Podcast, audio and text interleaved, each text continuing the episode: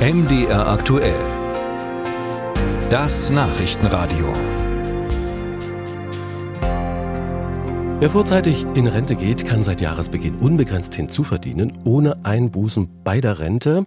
Bisher durften das nur diejenigen Rentner, die regulären, also mit Erreichen der Regelaltersgrenze Rente bekommen.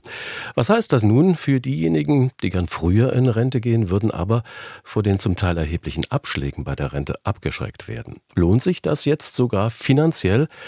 Darüber rede ich jetzt mit Katharina Henrich von der Stiftung Warentest. Frau Henrich, was hat sich denn eigentlich seit dem 1. Januar genau geändert? Ähm, also zum 1.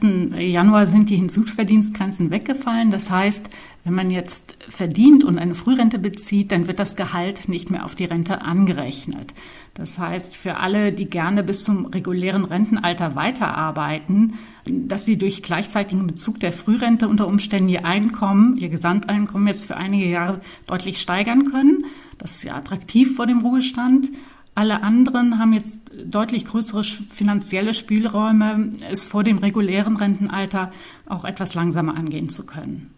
Sie sprechen von einer regelrechten Rentenrevolution. Was ist denn da so revolutionär? Ja, eine kleine Revolution zumindest. Ähm, der Wegfall der Hinzuverdienstgrenzen, das hört sich nicht spektakulär an, aber es eröffnet tatsächlich vielen Menschen zwischen 63 und 67 jetzt ganz neue Möglichkeiten, den, den Übergang in ihren Ruhestand neu zu gestalten, anders zu gestalten.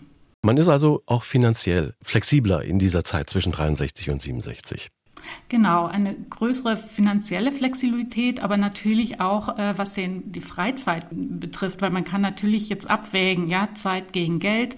Viele können sich jetzt vielleicht einen Teilzeitjob leisten mit gleichzeitigem Bezug der Frührente, was vorher nicht möglich war. Für wen ist denn so eine Überlegung vor allem interessant? Also für diejenigen, die mindestens 63 Jahre alt sind und 35 Versicherungsjahre haben? Genau, also interessant ist es für alle, die Anspruch auf eine vorgezogene Altersrente haben. Das sind ähm, eben einmal die Menschen, die auf 35 Versicherungsjahre kommen oder eben auch Menschen, die sogar auf 45 Versicherungsjahre kommen und also einen Anspruch auf eine abschlagsfreie Frührente haben. Für die lohnt sich das ganz besonders, weil sie eben keine Abschläge haben. Das heißt, ihre Frührente ist vergleichsweise hoch im Vergleich zur regulären Altersrente. Das heißt, sie haben tatsächlich sehr wenige Einbußen. Gibt es da auch noch Möglichkeiten, die ja so wichtige Zahl der versicherten Zeiten aufzustocken? Freiwillige Beiträge, Einzahlungen bei Minijobs? Also kurz vor Schluss kann man da meist nicht mehr viel machen, aber was halt wichtig ist, das ganze Leben darauf zu achten, dass man ähm, Versicherungszeiten sammelt. Also wenn ich vielleicht eine Zeit lang selbstständig bin, dass man sich freiwillig versichert in der Rentenversicherung oder wenn ich einen Minijob mache, dass man dann eben sich nicht von der Versicherungspflicht befreien lässt. Wenn man jetzt gerade ja kurz vor der Rente steht, da lässt sich nicht mehr viel machen.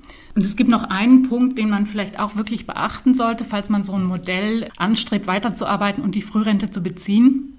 Sobald man eine volle Altersrente bezieht, und dazu gehören die Frührenten auch, verliert man den Anspruch auf Arbeitslosengeld und auch auf Krankengeld. Und gerade in der Gruppe ab 63 ist vielleicht Krankengeld ja doch ein wichtiger Faktor. Also das sollte man sich dann äh, doch auch überlegen, ja, ob man dazu bereit ist. Es gibt einen Trick. Man könnte, sobald man eine Teilrente bezieht, hat man wieder Anspruch auf Krankengeld. Aber das muss man sich halt alles mal durchrechnen. Also ich würde allen, die ähm, den Anspruch auf eine vorgezogene Altersrente haben, wirklich raten, sich Hilfe zu holen, entweder bei der deutschen Rentenversicherung oder auf jeden Fall bei der deutschen Rentenversicherung, aber auch vielleicht bei einem Lohnsteuerhilfeverein, dass man einfach verschiedene Szenarien mal durchrechnet, was für einen persönlich dann wirklich ähm, finanziell am günstigsten ist. Und dann überlegt man eben, was für einen so vom Lebensstil her am besten passt. Sagt Katharina Henrich von der Stiftung Warentest. Herzlichen Dank.